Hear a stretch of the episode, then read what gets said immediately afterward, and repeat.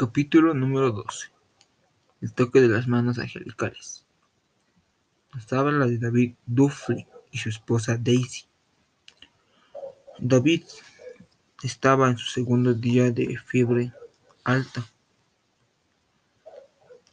Eh, David le había pedido a Daisy que pudiera leer el libro de que tomara el libro médico y que buscara la enfermedad de peste bubónica. Daisy miró a su esposo con un poco de con, miedo y le preguntó ¿qué es la, peste bubónica? ¿No crees, no, no, no crees que tengas eso, verdad David? Entonces la esposa Daisy agarró el libro y empezó a leer temblorosa, temblorosamente. Eh, empezó a leer y decía que la peste bubónica puede ser portadora por roedores infectados. Hablaba sobre el periodo de incubación de 1 a 6 días y que la enfermedad comenzaba con una inflamación en el nodo linfático más cercano al lugar de la inoculación. También estaba acompañado con una fiebre alta y mm, y le seguía una generalizada a través del sistema linfático. Es una enfermedad que se da más o menos por la zona del lago Titicaca, pero dice que David tenía unos arreglos que hacer en, su depósito, infestados de ratas de puno. Eh, David, eh, al ordenar sus libros, a sacar sus, a sacar sus libros de su depósito, acuerda haberse tenido, a ver, se, acuerda, se, se, acordaba de se hecho una pequeña herida con una de las cajas en su mano. Y cuando su esposa, cuando Daisy leyó sobre la peste bubónica, se daba, se daba por roedores y como su depósito, estaba, su depósito estaba lleno de ratas, él vio que podía haber sido eso. Entonces, eh, David eh, David, un viernes por mediodía, eh, después, después de acomodar su depósito, tuvo una pequeña inflamación debajo de su brazo izquierdo. Y esa noche su temperatura llegó a los 40 grados centígrados. Era un caso, era un caso severo, era un caso severo. Pero entonces David, David empezó a sospechar. Daisy siguió leyendo en silencio, con los ojos llenos de lágrimas, y dice y, leyó que se produce una crisis al llegar al quinto o sexto día luego del comienzo de la enfermedad.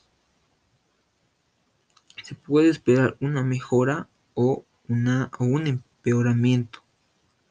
Hay pocas esperanzas de que hay poca esperanza de que el paciente llegue a la etapa de coma porque después de ese día eh, más seguro es de que pueda llegue a estar muerto.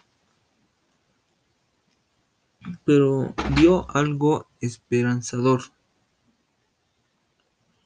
Eh, leyó una parte de las sulfadiacinas o el suero antibubónico que podía, podía ser administrado por un experto para combatir con esta enfermedad, solo si es a comienzos de la enfermedad.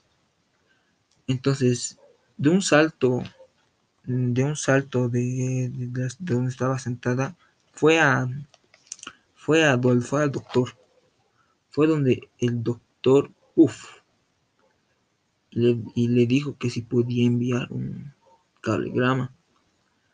El doctor Putz, Putz eh, envió el programa según Daisy todo se solucionaría. Pero el telegrama decía, eh, doctor Dufry, eh, peste bubónica, envíe suero antibubónico urgente. Por favor, responda. Y, pasaron el domingo y el lunes, martes por la mañana, pero todavía no había noticias mientras que Daisy hizo todo lo que pudo. Entonces, Eh, eh, el martes por la tarde pareció a eh, Daisy a notar, notar, un cambio en, en David, porque pudo, estaba tranquilo, no tenía mucho dolor y pudo dormir un poco más.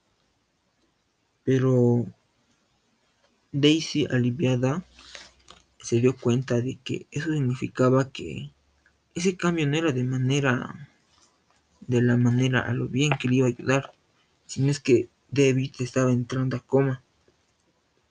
Entonces Daisy preocupada envió un segundo cablegrama, pagando esta vez más para que el doctor eh, Duffley pueda venir. Entonces, después de un tiempo se enteró de que el primer cablegrama no había sido recibido y el segundo fue entregado con la prestesca de la casa del doctor Putz. La empleada dice que firmó su, su, su recepción y lo había colocado en la cómoda en un lugar alto, donde el doctor lo había encontrado dos días después. Miércoles por la mañana David no podía comer ni tragar. Era difícil despertarlo. Ya iba a entrar a ser inconsciente. A las 2 de la tarde el personal se reunió y había un enfermero llamado Noel que se subió a un, auto Ford y condujo, hasta una escuela de secundaria donde ahí habían misioneros y maestros pidiendo que puedan orar por David y hacer un movimiento. Y nos habla sobre después dice que Daisy se sentó al lado de David y se acordó sobre el, versículo Salmo 23. Aunque ande en valle de sombra de muerte, no temeré mal alguno, porque tú estarás conmigo. Pero Daisy estaba preocupada. Entonces, ese momento escuchó que alguien llamaba a la puerta, y era Marcelino, diciéndole que había una emergencia en la clínica. Un paciente tenía hemorragia y Noel se había ido. No podía ella ir. Entonces Marcelino se quedó con David. Entonces eh, Daisy ya estaba tónica, no sabía más qué hacer.